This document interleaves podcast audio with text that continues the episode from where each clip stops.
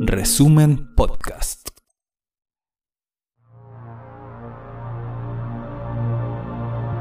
Bienvenidas y bienvenidos al capítulo 25 de Resumen de Noticias, el podcast informativo de resumen.cl. Somos Katy y Julio y te traemos las noticias más importantes de la semana. Revisa www.resumen.cl y mantente al tanto de nuestro contenido siguiéndonos en redes sociales. Somos Resumen en Facebook y Twitter, Resumen.cl en Instagram y Resumen TV en YouTube, así como los diversos podcasts con el nombre de Resumen.cl en Spotify. Comencemos con la revisión de la información.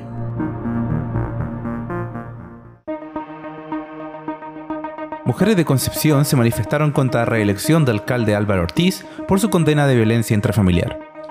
Se manifestaron en contra del reelecto alcalde Álvaro Ortiz en el marco de una condena que lo determinó culpable de violencia intrafamiliar y que pesa sobre el edil desde el año 2010. Ortiz fue declarado culpable tras una demanda de su entonces pareja por maltrato físico y psicológico, debiendo pagar una multa de 2 UTM y someterse a un tratamiento para el control de impulso y la agresividad. En ese momento se desempeñaba como concejal y director del Instituto Nacional de la Juventud del Biobío.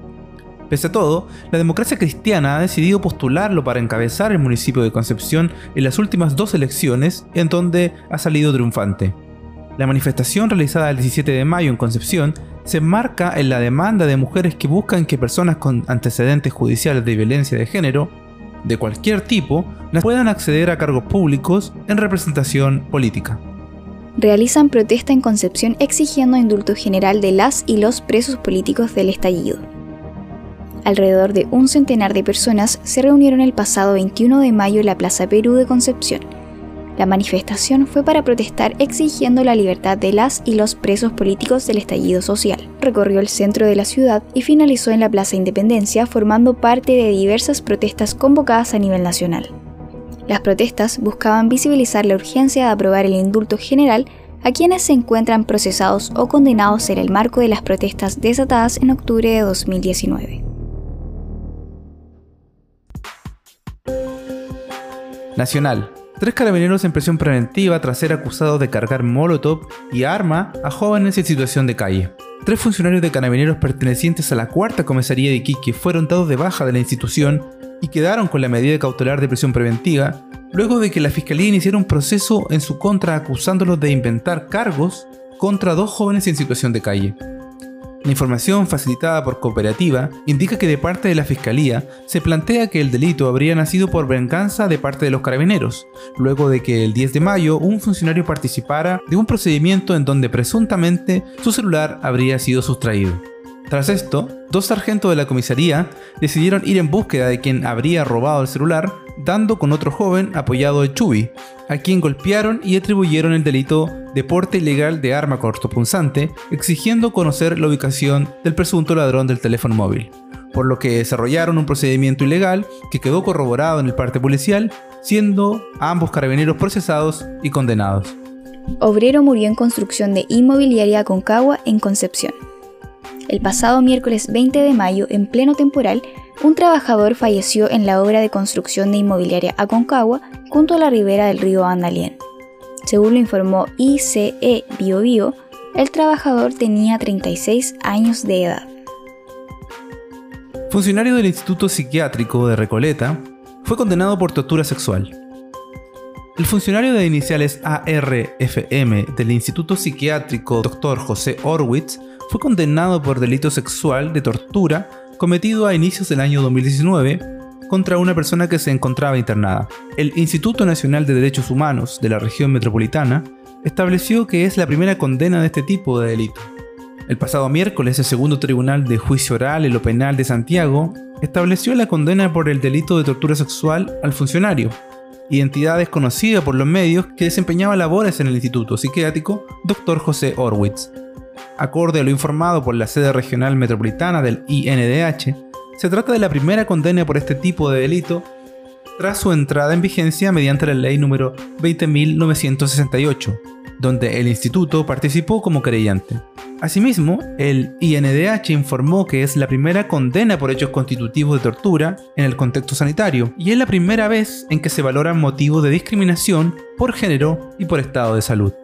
Crece la cantidad de docentes que mantienen el trabajo remoto contraviniendo el arbitrio del ministro de Educación. Hasta ahora, docentes de 18 establecimientos dependientes del Servicio Local de Educación Andalier Sur han implementado su decisión de mantener el trabajo remoto como medida preventiva por COVID-19. Las y los representantes de docentes hacen énfasis en que de ningún modo la decisión de continuar con la actividad remota implica una negativa a trabajar, sino que tiene una justificación estrictamente sanitaria.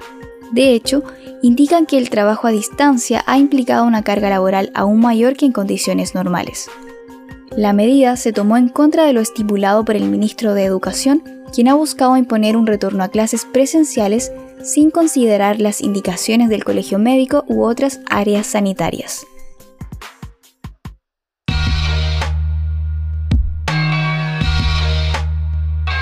Tras más de una década publicando noticias de forma independiente, requerimos de tu aporte para seguir cuidando tu información.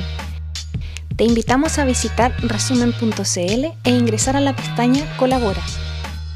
Puedes apretar nuestro botón Donar, realizar una transferencia electrónica o elegir un aporte mensual para mantener vivo este proyecto orientado a la defensa de los territorios y las comunidades es que hoy te invitamos a colaborar.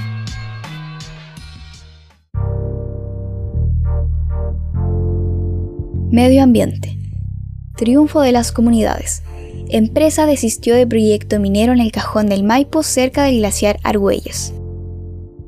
La empresa de capitales canadienses Trimetals Mining Chile, SCM, informó que desistió del proceso para tramitar la declaración de impacto ambiental del proyecto Exploración Minera Escalones 3.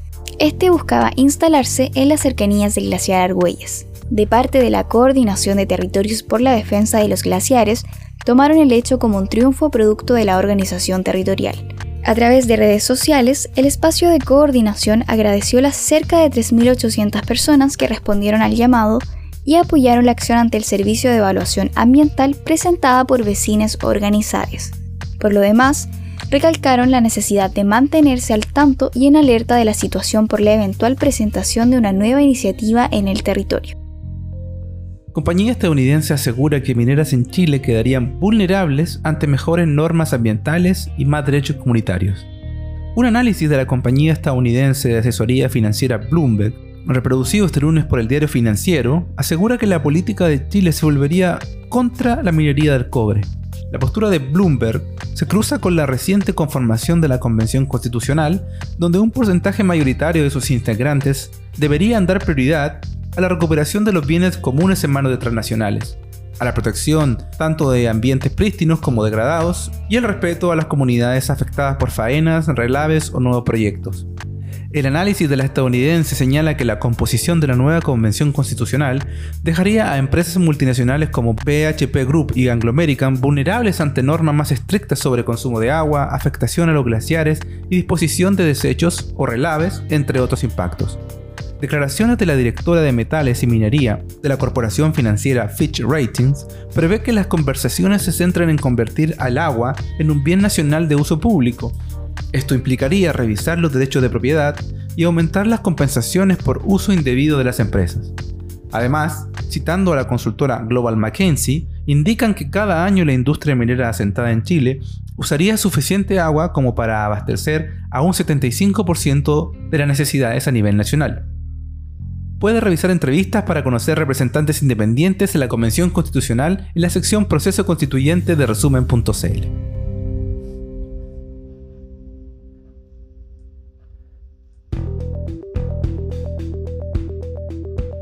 trasladaron al preso del estallido Brandon Rojas desde Talca a Alto Hospicio sin avisar a familiares.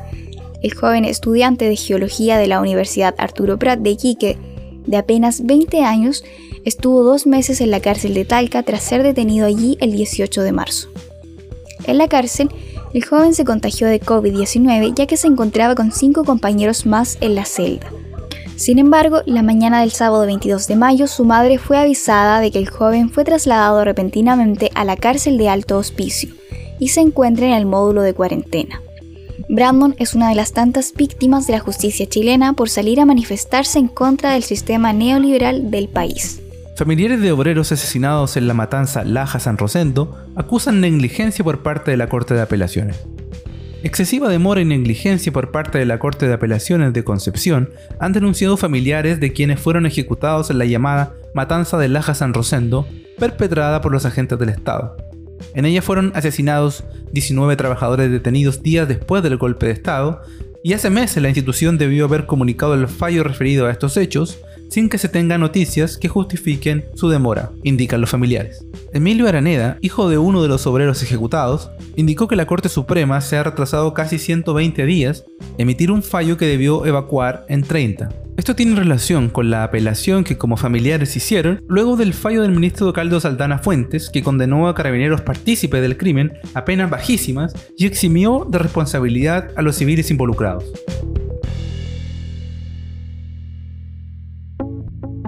Muchas gracias por acompañarnos en una nueva semana informativa. Para más información revisa resumen.cl, síguenos en redes sociales y comparte y difunde nuestro contenido, para así avanzar en la democratización de la información. No te olvides de buscar más podcasts bajo el nombre de resumen.cl en Spotify, Apple Podcast, Google Podcast o donde sea que escuches tus podcasts. Nos encontramos la próxima semana.